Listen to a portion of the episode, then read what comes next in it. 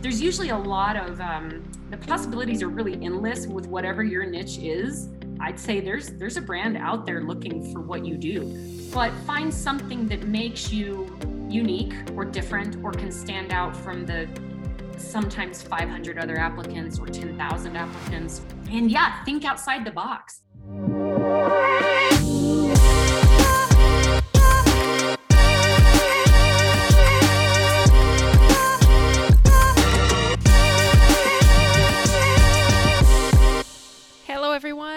Welcome to another episode of this sponsorship series podcast, a part of the Fever Talk podcast. My name is Magali Rochette, and this is the final episode. So, throughout this series, we talked with athletes, we talked with social media specialists from different companies, we talked with marketing managers, we talked with agencies, and today on this final episode, we finalize the agency chapter.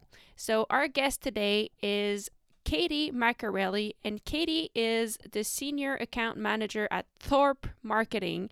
She's been in the industry for a long time, and on this episode, she gives so many tips about how an athlete should approach companies. And it comes from an interesting place because Katie has been in a position before in her career where she um, hired athletes for sponsorship purposes.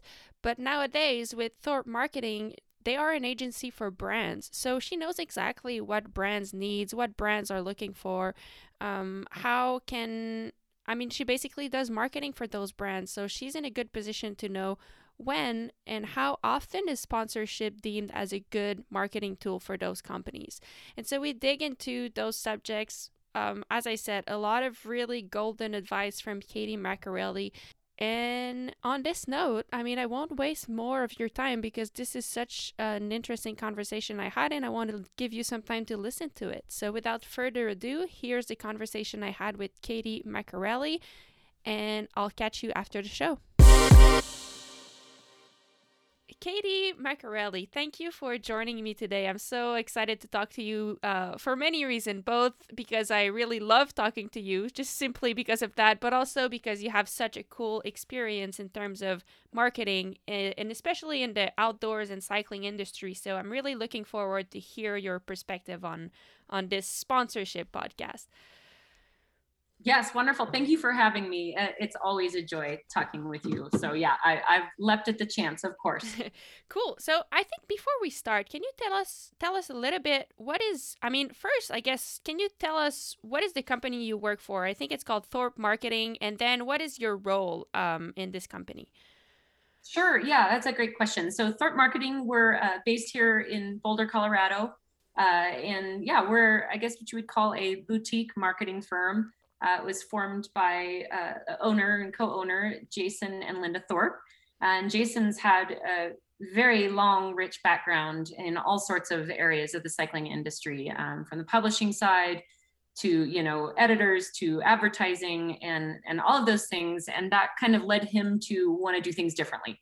Um, you know, he, he jokes that he had access, you know, while working with Shimano with kind of the biggest budgets, the best departments for advertising and, and contractors. And, um, you know, he would get frustrated that kind of every every aspect of that people would basically say, oh yeah, you need better design this year. You should spend money with us with all the design and hmm. or you should do it all in advertising when you do it this. And he kind of, you know, was thinking, well, it's too bad that I don't have, you know, just one kind of guiding light to tell me like, hey, here's how you do it with all the things that you have and with the budget that you have available.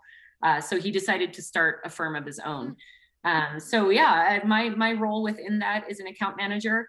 Um, there's several of us where you know we kind of divvy up the clients that we have and based off of their needs and the workload uh, and what our talents are as well. So um, you know, we do anything from, you know, working with influencers and ambassadors and athletes uh, for the brand on behalf of the brand to, um, you know, events. We work with a lot of events.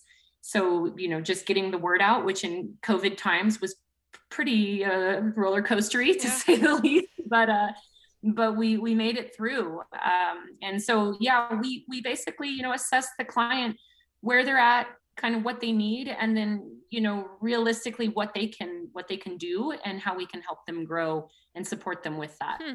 um, and, and with the budget that they really have and with our connections uh, is is really helpful for the brand but uh, it's been neat to see the growth with with clients and some clients that have been with Thorpe from the beginnings. It's 10 years plus now. Um, and then, you know, new ones and in new avenues as well.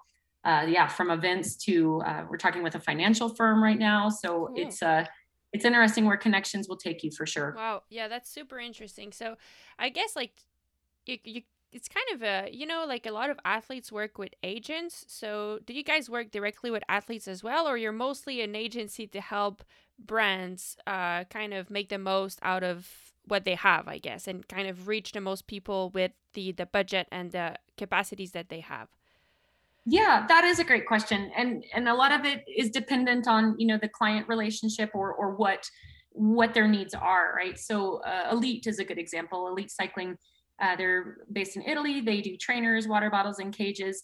Um, you know, they've got a, a, ambassador program in North America that we kind of help with, where we mostly every year say, "Hey, here are some athletes that we have our eyes on that we think would be good." Um, you know, we talk with editors here in the states to say who who who's up and coming, you know, okay. in this field that we don't know about yet or that isn't sponsored yet. Um, and then we kind of there have been instances where we work with the athlete's manager directly um, and whether it's a you know a language uh, barrier or just a time thing to where we can say yeah we can do that we're happy to make the introductions or help facilitate social and or sometimes it's just keeping our eye you know on on the pulse of what's going on or if there is an ambassador you know helping to collect the content then to push to their social channels and that kind of thing mm. so yeah it can it can be very very big um, or very small one recently that we that I was working with uh, for Finish Line USA was Team Bahrain Victorious. They had signed a partnership with them for products and um, for product sponsorship. And uh, I needed to help write the, or I got to help the press release to announce that. And I can fully say that's the first time that I've ever written a press release with like the uh, the kingdom's quote and and the quote from His Majesty. Wow. You know, it was it was one I really wanted to get right for sure. Um, but it's it's pretty amazing. So there's one where the brand facilitated the connection, and then I just helped spread the the word and worked with the team's marketing department to coordinate timing and, and images and so forth. Okay, cool. So um, th- so this podcast is about sponsorship, and and what we're trying, what I'm trying to do really is a paint of port paint a portrait of where sponsorship is at in cycling right now. You know, and like really, I mean in a very open minded way. I don't have a direction I want to go. Like, I, I'm just curious where it's at. And so I've been talking with various people from the industry. And and I guess, like, since you work with a lot of brands, uh, both in cycling and I think outdoors as well, if I'm correct. Mm-hmm. Uh, yep. So, and, and I think that, yeah, you told us that your role is to develop and implement marketing plans for the companies that you work with. But I mean, how often is sponsorship deemed as a good, like, valuable way to market a company? Like, how often does sponsorship come up? Because there's various way you could do it. Um, so I guess my question is like, how often does it come up, and do you feel like it's valuable? Uh, that sponsorship yeah. is still very valuable. Yeah, I, I think the answer to that is yes. I, I think it's enormously valuable, and I think it's it's often underutilized. And I I think in a, I think that can can come in waves, and when done properly, it's it's done amazingly. Hmm. Uh, and and that's when you start to see the benefits in the company and the brand and the athlete, and it all works together.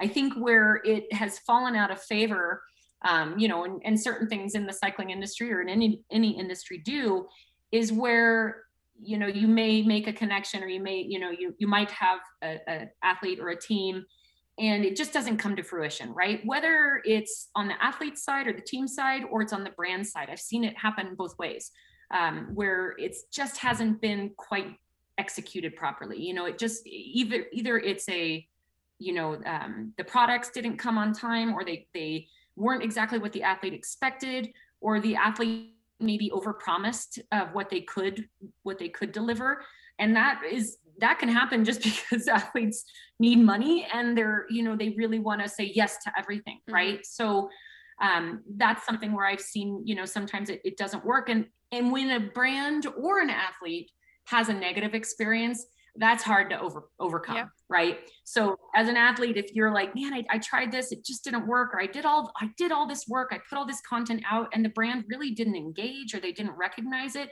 that's frustrating mm-hmm. um, and so you know i would say if if that happens keep trying because it it may just not be the best brand. It might not be the right time. It might not be the team maybe has gone through an overhaul and you're not even talking to the same person you made the contract with or they're no longer there. yeah, that's true. Um, so you know that can happen. And then on the brand side too you know they've i've seen it where they've thrown you know either money or a lot of product one of the two um, and they just didn't get anything from the athletes mm-hmm. or the team and sometimes that just takes a fresh set of eyes. You know we we are lucky to be in that position where we're kind of switzerland. We have no you know as, a, as an agency we don't have any investment except for to make that connection work right? Yeah. and and to find a good athlete or find a good team.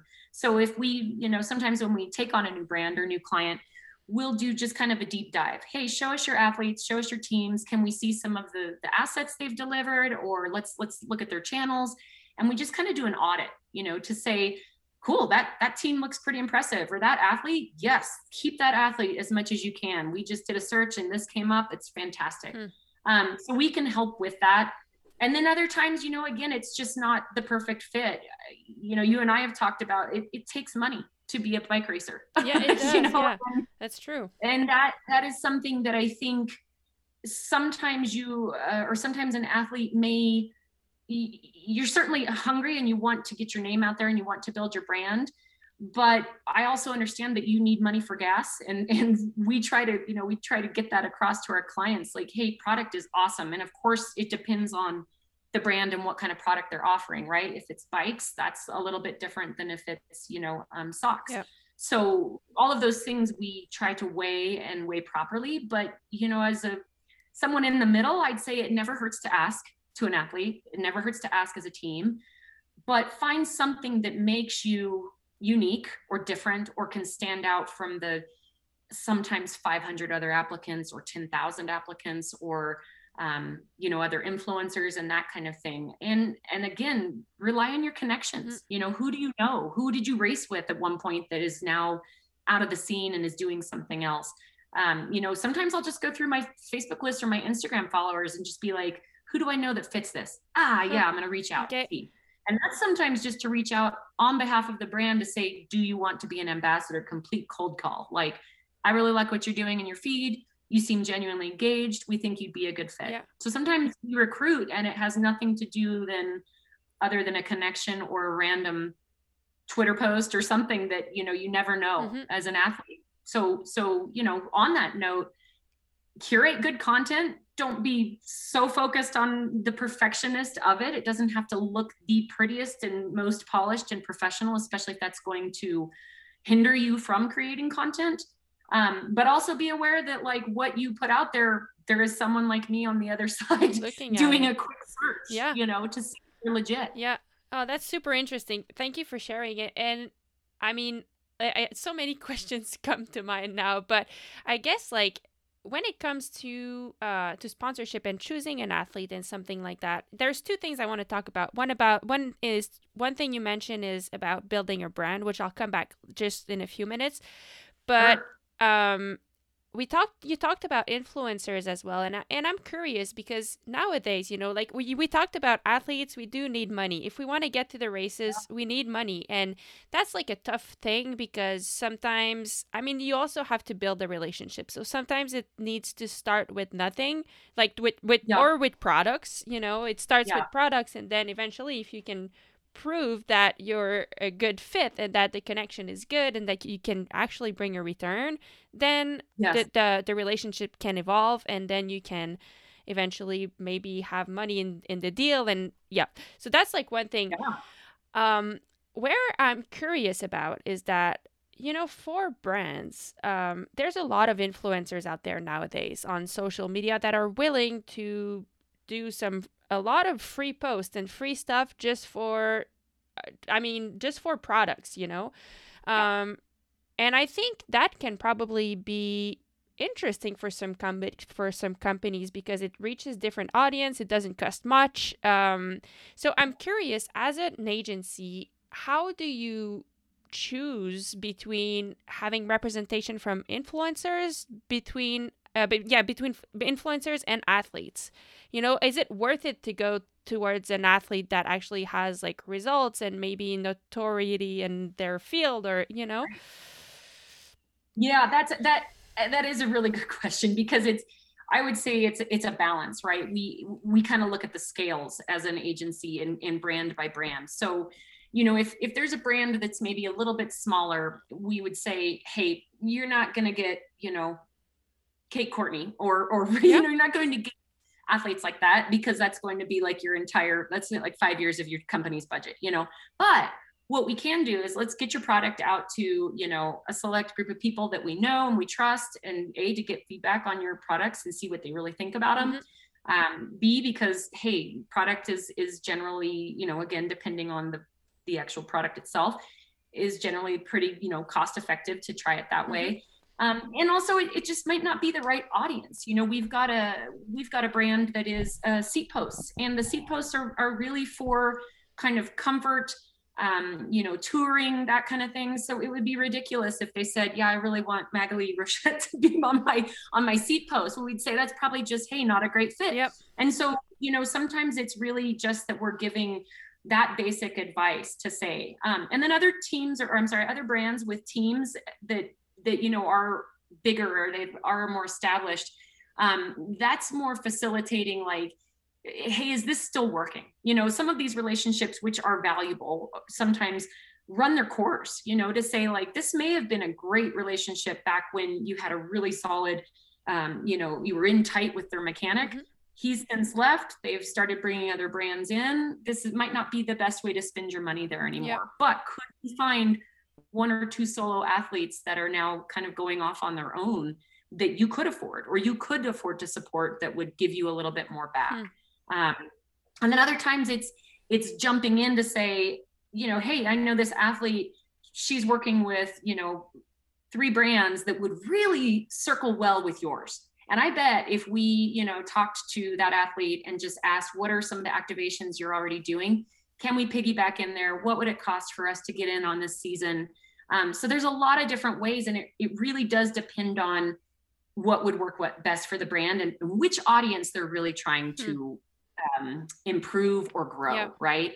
And that that I think is something you know when you're growing your own personal brand as an athlete, you know, decide kind of the, the old adage of who do you want to be when you grow up you know like find out you know who are you what do you stand for what really gets you excited outside of bike racing or outside of this your your particular sport um, and you, you, sorry who would you want to partner with?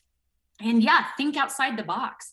Um, you know it doesn't necessarily have to be cycling brands. And to be honest i would suggest that you go outside of, of your your sport. Yeah. i think out of the box thinking with that is you have a better chance chance of getting paid i think if you sometimes if you go outside of your own sport. Yep. Um, it's just saturated and there's a lot. So for every good connection you have you know just think that there's someone out there that's out of that realm that's looking to get into it or trying to find a way into especially health and fitness right now.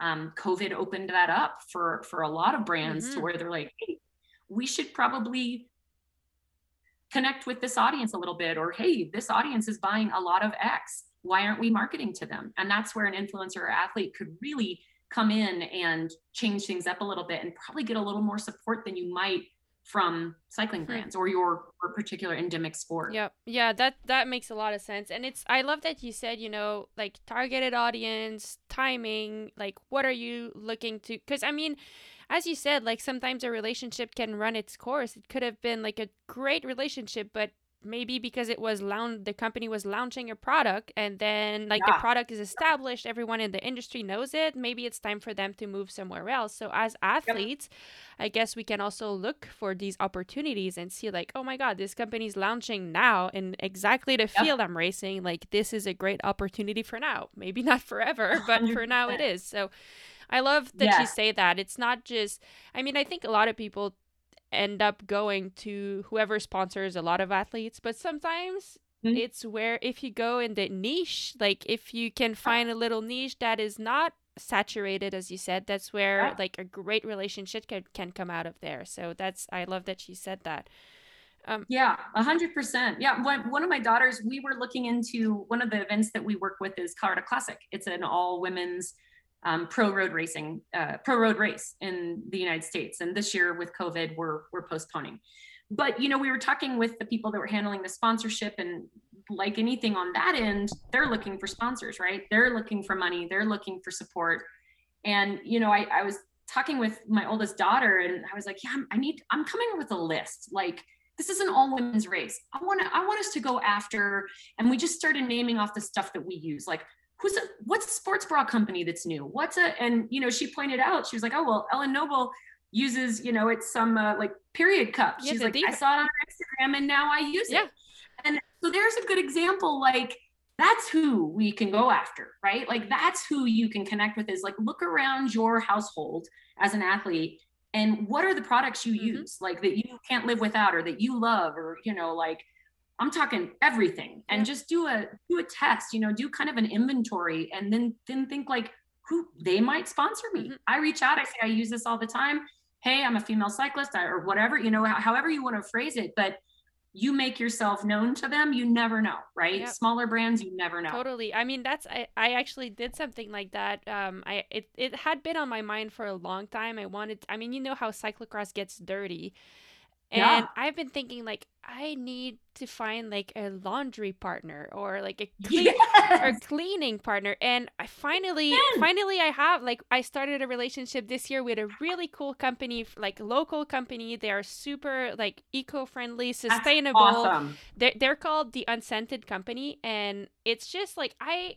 had been thinking about that for a long time. And it's just such a good fit because they're i mean yes. they're eco-friendly sustainable. They're all about like a, a lifestyle that like people that moves a lot that move a lot or travel and i mean it's just like a perfect fit but it's out of industry so it's like 100% you know it's it's really cool and it goes back to to yeah exactly what we were what you were saying actually like both um both for the brands but also like i Ah. think it goes back to brand identity as well. If you know really well like Yep. what you are what you stand for like what exactly you do then it's easier to go out after like to go out and look for 100% relationships like that huh? Hunt it down yeah and you're and you're more invested and authentic with the conversation that you're going to have which that also really helps. I mean mm-hmm. from a brand you or from an agency like you can just tell there's there's a certain bit of like fake it till you make it right? Like but- it certainly is helpful if you're confident that like you really do believe in that brand. And and that is pretty evident you know to see. It i mean we've all seen like the funny like where it's just like dear sir or madam can i be sponsored by the you know and it's like of course those are there. But there's a lot of levels of that and authenticity goes so far. Uh, and and you got you and david you do it well. Like there there are people that do it well that you are and i'm not just saying that because i'm talking with you but there are people that do it well and put the effort into it and that that gets around in a really good way. You know it's it's it's your again it's your brand it's that respectability responsibility um, enthusiasm you know. And and on that note too not everybody is a magali you know like you, you, there's there's different levels right? So don't when it comes to knowing who you are and your brand like dig deep like who who are you? And you don't have to be that. You know when you see all these different ones and it's like oh that person's getting so much they're sponsored they got another sponsor. And like remember like who you are and and that may not be right for you. And and it's okay to take some time to find your way on that. Yeah. when it's when it's really you it will resonate so much better than if it's well she does that or he does that i'm going to try that too. You know Mhm. like come in as yourself and and that will really help Yeah, yeah, that makes that makes a lot of sense.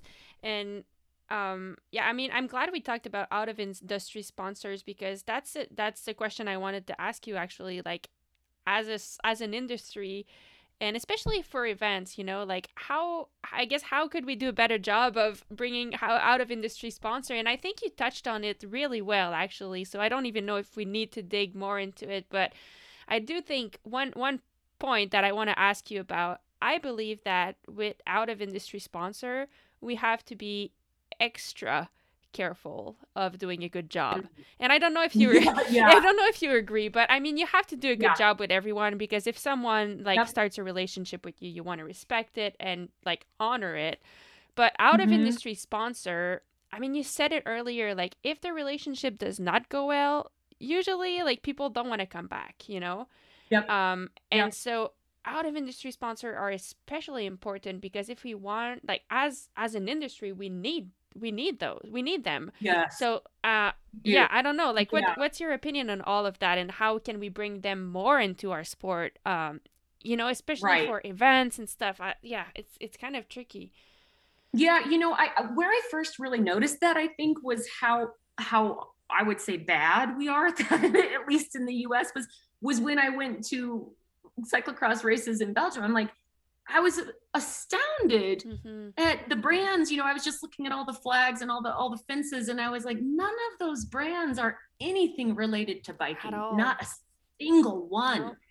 and you know it's it's just so and if you look at you know football here in the united states or baseball or things like that. It's not like they're doing you know hey the best baseball glove in the industry. No one does that at a baseball for professional baseball. Yeah. like they're not selling that. And and it's just interesting to me that with cycling like that was where i really there are no other sports here that are so big to where we only market and target to that exact same sport. Like UFC they're not selling gloves and things you know during Mhm. breaks commercial breaks or at the at the events. So you know how yeah I think just expanding our horizons and and just because that's how it's always been done here that again I take that as a challenge like well great that I'm going to be the first one to get a bank or I'm going to be the first one to get you Yeah. know a female hygiene wash I want Totally. it you know like those are the things that I think the more we think out of that box and and the more we say, yeah, just who cares? I'm gonna go ask. And sometimes too, again, think of your connections. Who do you see every day in your community? Who do you where do you frequent? What are the restaurants? What are the, you know, um, drugstores down the street? Like there are ways to build your community into it. Um, here, I was just speaking with somebody today about a, a crit coming up in the end of July, and it happens to be put on by the city, sort of. So they're handling all the permitting, they're handling all like the beer and all that. Um, but there's one where it's like, okay, so we have this city's, this entire city's marketing team. It's a pretty big city here in Denver. So in theory, you know, when I asked, like, have we, okay, cool. So has, city put something out about it? And it's like, oh, well, they, they may soon, you know, or, and, and it's sometimes just a matter of connecting the dots. Like, man, they have a lot of equity that they could use to push this out but that messaging has to be correct, right? Because they know it's going to be an attrition rate to their big e blast and all those things. Like, not everybody cares about bike racing, but Yeah. then in the messaging of how do you reach the people that are on the fence or kind of interested? How do you sell it as entertainment? How do you sell it as a lifestyle?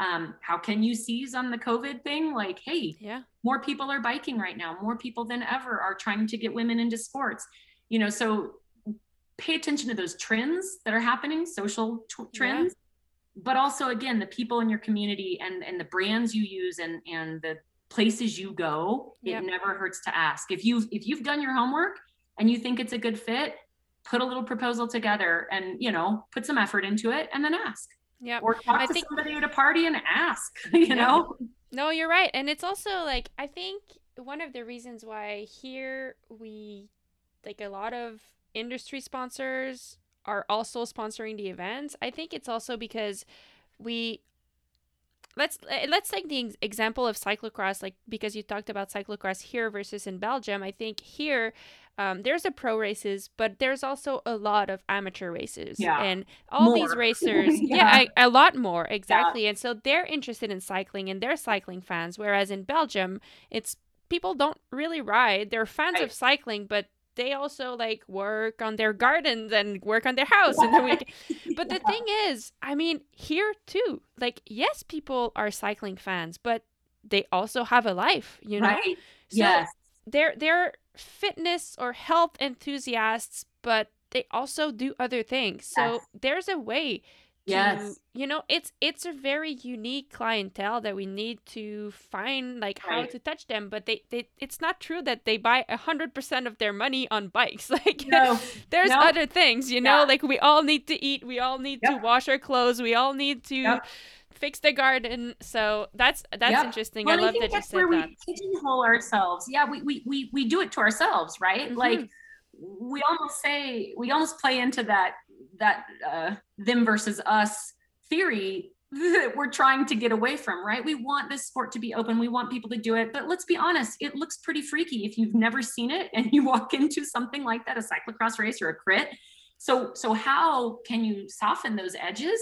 It's by introducing brands or it's by finding the commonalities oh i use that too or oh i i go there too that's cool the local nursery garden is is a sponsor of that that's that's pretty neat i'd like to you know so it's it's kind of softening the edges by finding more of those commonalities Hmm. and saying i'm an elite athlete and i do x and no one else can identify with it and then as brands to say we do these we make these great things that are only for this group and no one else can identify it with it well we're we've already like cut our base in half you know Yeah.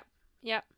Yeah, oh that's interesting. And I, I guess like on that note, there's um one more thing that I wanted to touch with you and it's about um it's about I guess how like which athletes do you want to work with and and how and and the reason I'm asking like it's you know as racers as pure racers um now let's say before like the full pie of sponsorship was Yeah. going to racing now not anymore which is Yeah. a good thing in a sense you know because there's room for other people to come into the industry and make a living out of it um but yeah the question is i guess how do you balance content creation versus like world cup racing versus mass particip- particip- participation racing versus uh, all of that like how what's more important for brands nowadays you Mhm. know um and yeah i guess that's a simple question like what what is the what's more important nowadays for sponsorship and where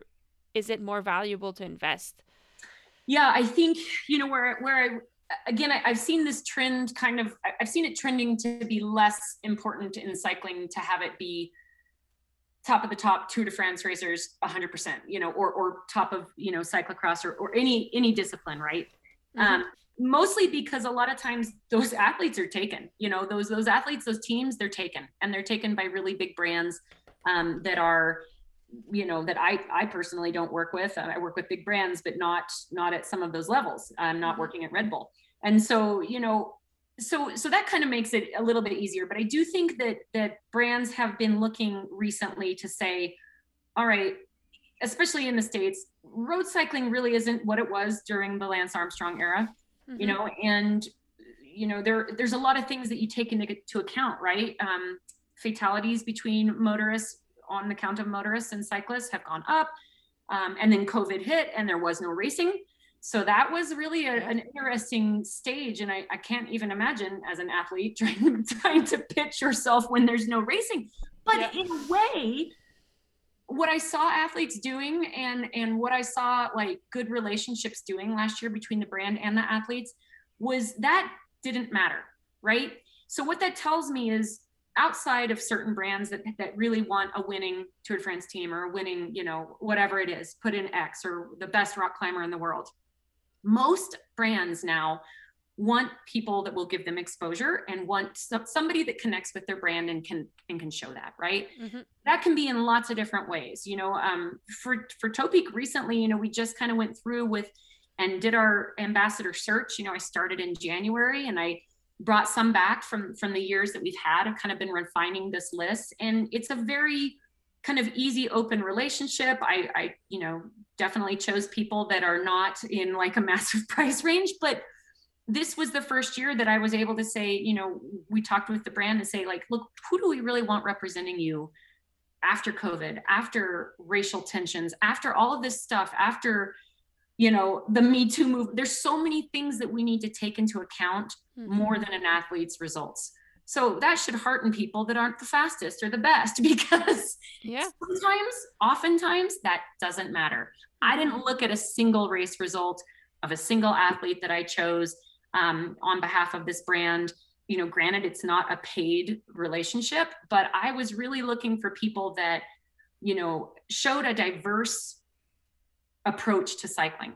Mm-hmm. and what the brands you know um, you know what the brand really stands for and you know prepare to ride their hashtags you know just looking at stuff built for adventure i wanted every possible you know thing that i could find with 20 people you know and and the people that i was able to connect with it's like that's that's awesome i feel really good about that and the brand feels really good about that and hopefully the ambassadors feel really good about that mm-hmm. but it was absolutely zero to do with the results 100% mm-hmm. On that's, other yeah that's really interesting and i think what that might mean for athletes that are chasing results um, is maybe that we need to find a way to be more relatable. I don't know if you agree, but I mean, yes. win- yeah. winning a World Cup is awesome, but it's my dream, and not a lot of people can can relate to that, you know. Right. But and and that's one thing that I was talking to the marketing manager for Specialized, and what he told me was that, but we still think there's a place for those athletes because yep. if they can if they can be very relatable and honest and make their themselves vulnerable yes. thanks to social media now like i mean it's right. easy to bitch about social media but at the same right. time it, it's a window into what we're it doing and and if we're able to like be honest with that maybe that's a way that people can relate and can yes. say like oh my god this person is winning the tour de france and she's also she also doesn't want to do her intervals today yes.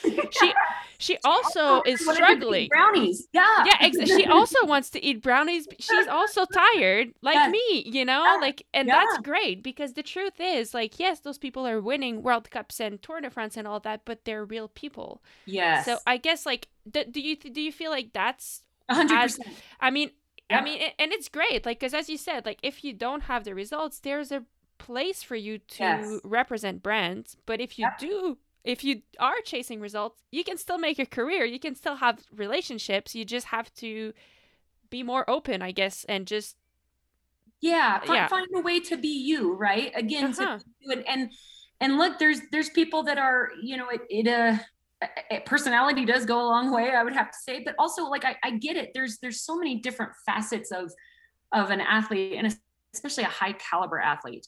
Um, and so you know on that note like don't think that you have to be like oh well i'm gonna i'm gonna pour everything out because they did and that seemed to work. Like again just be you and and yeah. be real and and you know really share the yeah what what your struggles are or your successes and and um, but yeah it certainly is more more about the relatability and and how you fit in. And i think i think that's a good change. I really do. I mean i think we're seeing more i love when i see just more color more age. There's so many things now that marketing takes into account and good marketing does well now and we're, we're just scratching the surface. And and there's so much to do yet you know to get it quote unquote right. It'll be a work in progress long after I am dead and gone. But you know, find where you fit and go for it. Mm-hmm. Go for it, you know, and and just know that yeah, there's a place out there for you. One of the influencers that we would we'd call him an influencer he's just funny like flat out he's he's an athlete you can tell he seriously rides and he does his thing but his videos are so entertaining and he's you know refined them over the years uh, you can follow him on uh, YouTube, Decline, Dustin Klein. And I think it's everything's been written. But I like sometimes will just put him on just because the music's good. Like he's funny, he makes me chuckle. I'll be working while I listen, you know, and watch him. Yeah. And like there's an example of somebody that just started doing something that he was he was entertaining himself. Yeah. And brands started to notice, you know, and and uh, he's got his own style and that's awesome. You know, one of one of our Topeak ambassadors, she has her own female apparel, like cycling apparel. It's I think it's B B for you. I'd have to look it up, but she's training for her first uh, or for a bodybuilding competition at the end of the summer. That's unique. Like that's that's something a little bit different, and and the people she's reaching is different than what a typical like you know roadie guy. So I mean, it's I, am digging that like these things are out there, and I love to see what people come up with. Like I I love to see your your e-blast like woo this is cool this is the you know this is her tech tip this is a recipe these are these are real life things she's doing but there's it's done in a way that still promotes the brands and the sport um, you know remember you you represent the sport and I think we forget that that's a big that's a big ask right there. Mm-hmm. And you know, like you're you're bringing people into it. And and like you said however approachable you can be it's so helpful. And it's it's so when it's authentic and done right it's it's just so easy to recognize i think as a brand or or as a firm or as a spectator. Hmm. yeah. Well thank you. That's i mean that that's great. It's like golden advice that you're giving out there. So thank you. Um, okay i guess maybe last question but uh, since you work both with teams and individual athletes and athletes from different disciplines so like cycling uh, i mean road cycling or cyclocross or mountain bike um, as like when you when you suggest um, those opportunities to companies is there a benefit being individual versus team or team versus individual or like a different kind of disciplines or being a multi-discipline athletes like do you take that into consideration a lot yeah i do i would say you know um, a couple of examples is there's one that was uh, there's a athlete that topeak works with um, Eric Larsen, and he is amazing. And and more in terms of multi-sport, he's like you know summited peaks and races dog racing and things like that. So when I first saw this guy was on the list, I was like, oh my gosh, this is he's amazing. Yeah. So you know, there there might be somebody like that, right? Um, and and we would look at that to say whatever gear we can get him uh, of course he's doing an expedition in you know the south pole could we help in other ways you know so sometimes with it with an individual athlete you can have a little more flexibility to say you know sure we want to do product but if you've got something coming up if we can help with a photo shoot if we can do those things so there's there's always ancillary opportunities i would say as an individual athlete. Um, and you know on, on that other end you know we've got an ambassador that just uh, you know kind of put his name in the hat to do a, a photo and video shoot for one of my brands. You know and they were like absolutely. We come we've worked with you for a couple years. We know you we know your work. You know our brand. So you know he just won a bid for a pretty big project um, and you know i don't think he races anymore i don't even know i couldn't even tell you like yeah. you know if he, if he races his his uh, benefit you know and and that it's a mutually beneficial relationship goes way beyond you know however many races he did four years ago yeah. Um, so so yeah, we definitely take that into account. And then you know, for for uh, brands like Elite Cycling, they are looking for a, a, Tour de France team to to be on their trainers before you know each stage. Yeah. So for them, that that makes a lot of sense. They're looking for individual triathletes, you know, for for other places. Um, they're looking for gravel adventurers for hmm. their gravel cage, you know. So there's there's usually a lot of um, the possibilities are really endless with whatever your niche is I'd say there's there's a brand out there looking for what you mm-hmm. do. Um, you know, and, and a lot of it again starts with what do you use? What do you like? Like what could you authentically say, I like this and would love to to be a part of it, you know? Yeah. Yeah, so I guess like uh, the the benefit of having a team is like the expo- the exposure is usually much bigger because there's it's not sponsoring one person. You suddenly have right. twenty people riding yep. with your product, whereas an individual athletes could be more interesting for I guess like one first uh, first thing smaller budget. Like yeah. The, the, yeah. the one person will do more for that small amount of money because for them it's a yeah. bigger chunk of their own pie. Yeah. Um, and also maybe easier for customizing how you want to work with them. Is yeah. correct? Yeah. Yeah. And, you know, and again, it depends like if, you know, if you're on a team and we've had it where, you know, we, we can we can carefully work with the athlete to say, hey, we want to make sure we're not overstepping on this, but we could help you out with this particular category. So you know, there's there's a lot of different ways that you can play it. Um, yeah, and and you know, we we just facilitated one with a team and, and a brand where it was perfect because they just decided to get into gravel, and we're like, hey, do we have a brand for you? You know, and again. Mm-hmm that was based on a relationship that we'd had with the team director that she's just a rad person and yeah. i would happily connect her to anybody I could, you know? Yeah. Um, oh, that's so, great. yeah. It, it, it works in mysterious, fun ways, but there's, there's something out there for everybody. And, you know, if you are a team, know that too, that like, Hey, sometimes that's a really big ask, you know, to, to for a sure. brand, especially smaller ones or ones that do stuff in house, or especially now with COVID where there's just nothing available.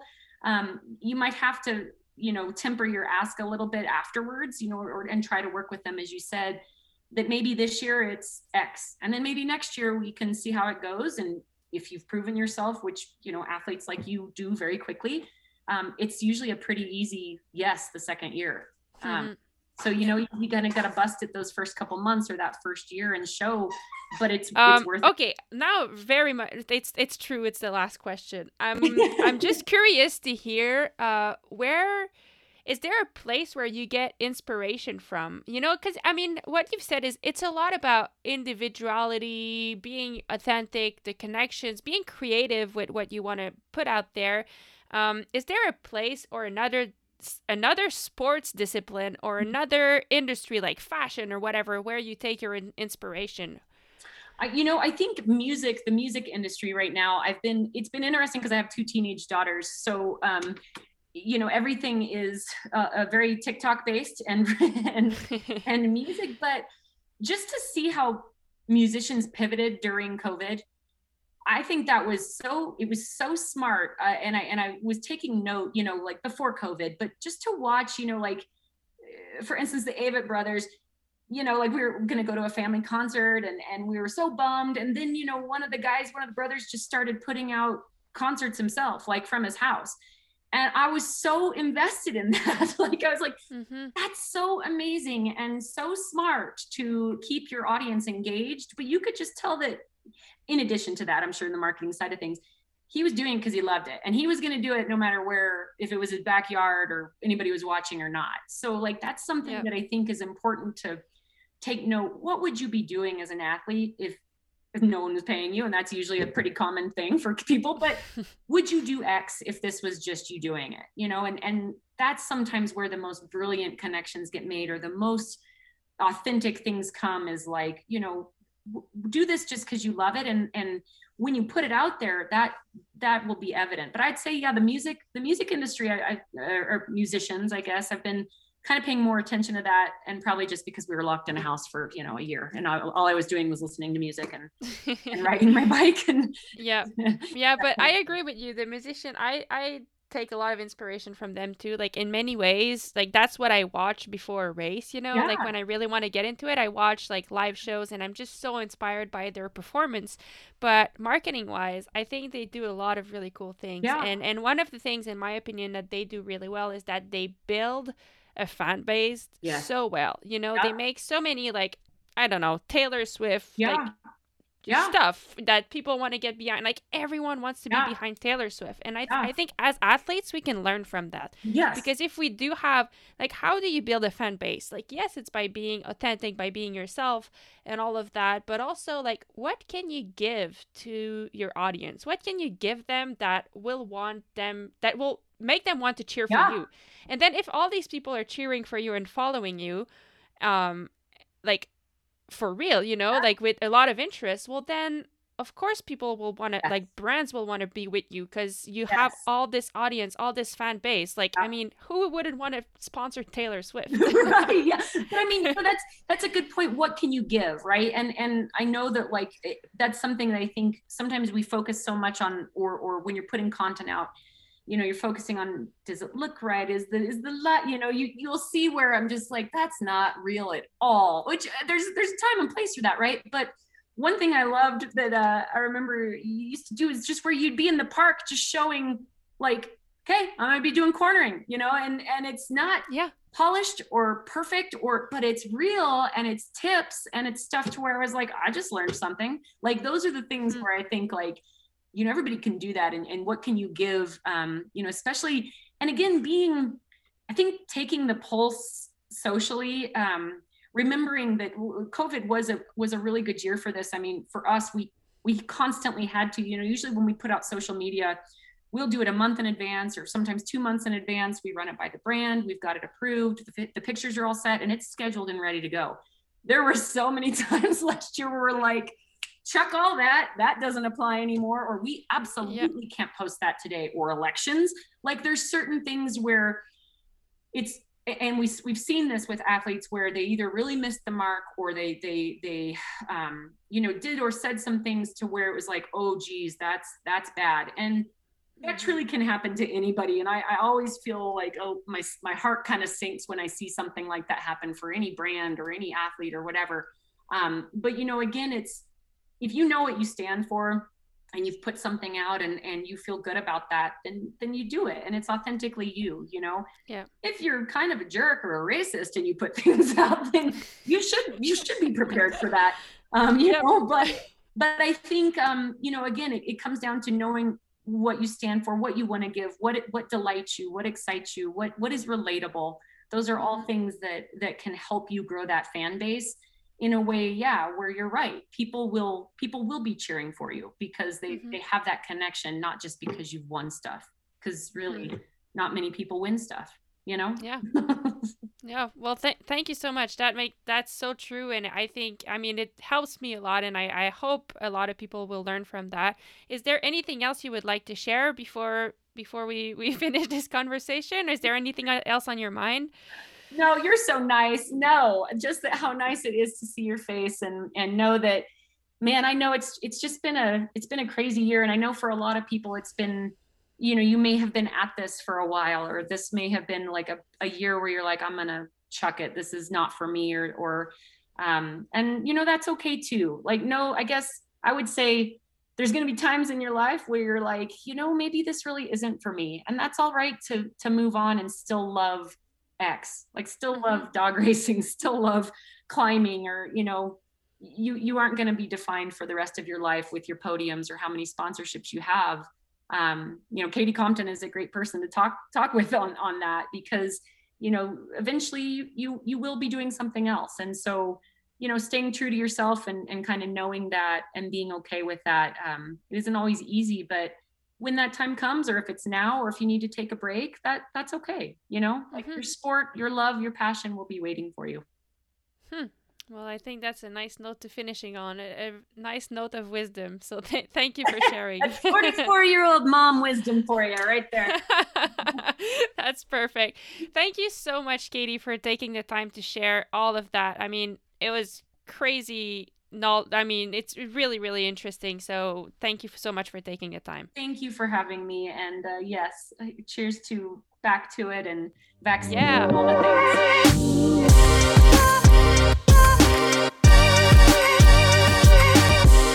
Thank you, everyone, for listening. A huge thank you to Katie for taking the time to share all your wisdom with us. Um, I mean, so many great tips out there that you shared. So thank you for that. As I said at the beginning, this was the final episode of this sponsorship series. It was a four part series, and we talked with athletes, social media specialists, marketing specialists, and now agencies from the cycling or sports industry. So if you want to go back and listen to all of them, they are all available on the Fever Talk podcast.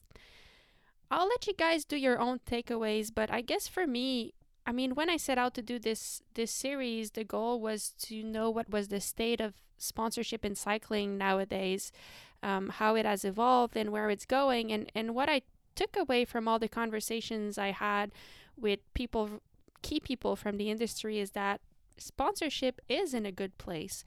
Um, I mean, more than ever, there are opportunities for people to be working with companies. There used to be only place for the top top athletes that were winning races, and there is still value in that. But nowadays, there's also a lot of values in doing things that are more maybe adventurous or maybe more relatable to people. So, doing the really big distances that people can relate to, um, sharing stories.